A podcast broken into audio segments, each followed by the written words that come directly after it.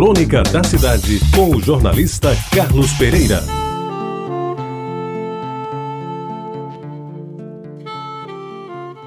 Meus amigos ouvintes da Rádio Tabajara, olha o malvado para tanto mal fazer a gente precisa ser hipócrita.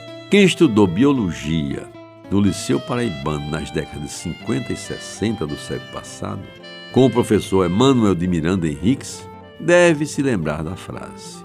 Por quê? Porque ela era utilizada para memorizar os nomes dos nervos cranianos, matéria obrigatória no programa do primeiro ano colegial, ou seja, primeiro ano científico.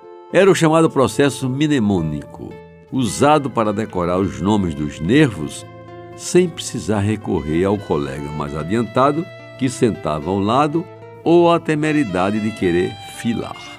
Olfativo, óptico, motor ocular externo, pneumogástrico, trigêmeo, motor ocular comum, facial, auditivo, glossofaríngeo, patético, espinhal e hipoglótico. Vejam que as iniciais de cada nervo são as mesmas das iniciais das palavras que compõem a frase.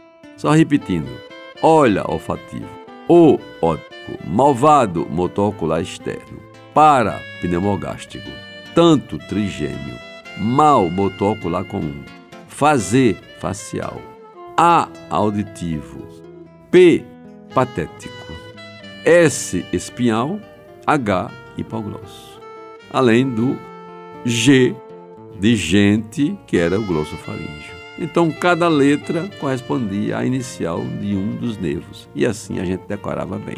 Hoje, mais de 60 anos decorridos, recordo o fato para dizer que ultimamente passei a usar as revistinhas de palavras cruzadas como forma de reavivar a memória, que graças a Deus ainda não dá sinais de tanto cansaço. E nesse exercício, bem que me divirto ao tempo em que puxo pelo que resta do cérebro a fim de decifrar os mistérios dos quadrinhos cruzados.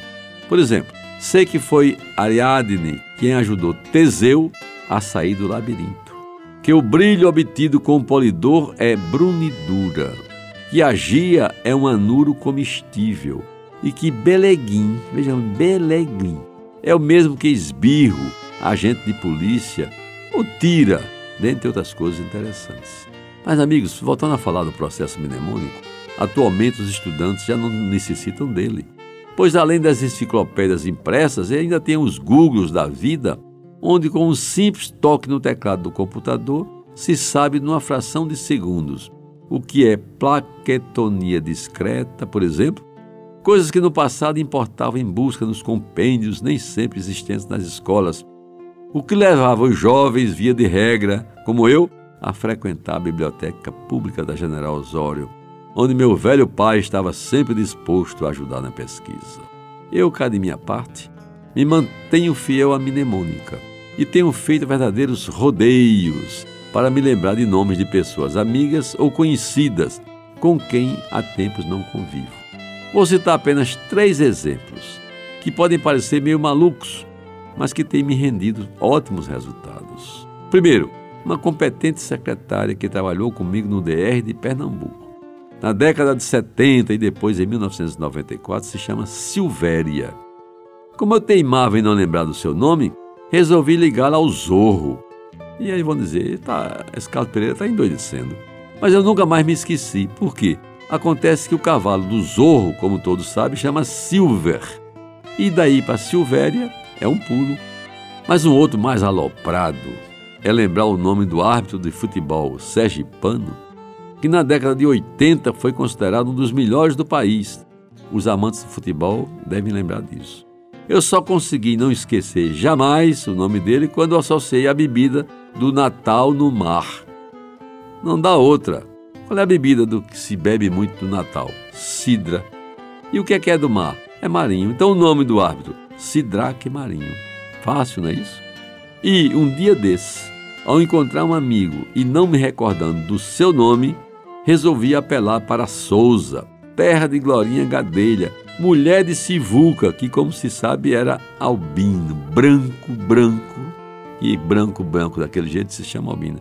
Pois não é, o nome do meu amigo não podia ser outro, albino. Aí eu falei: Oi, Albino, como vai?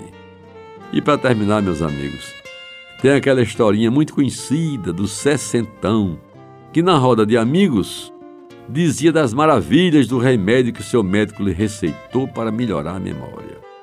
Perguntado sobre o nome do milagroso medicamento, ele não se fez de rogado e indagou dos presentes como se chamava aquela flor mais famosa que é oferecida em forma de buquê às namoradas, esposas e amantes. E todos disseram a uma só voz: Rosa. Aí ele não titubeou. Dirigiu-se à esposa e perguntou: Rosa, minha querida, como é mesmo o nome daquele remédio que o doutor passou para minha memória?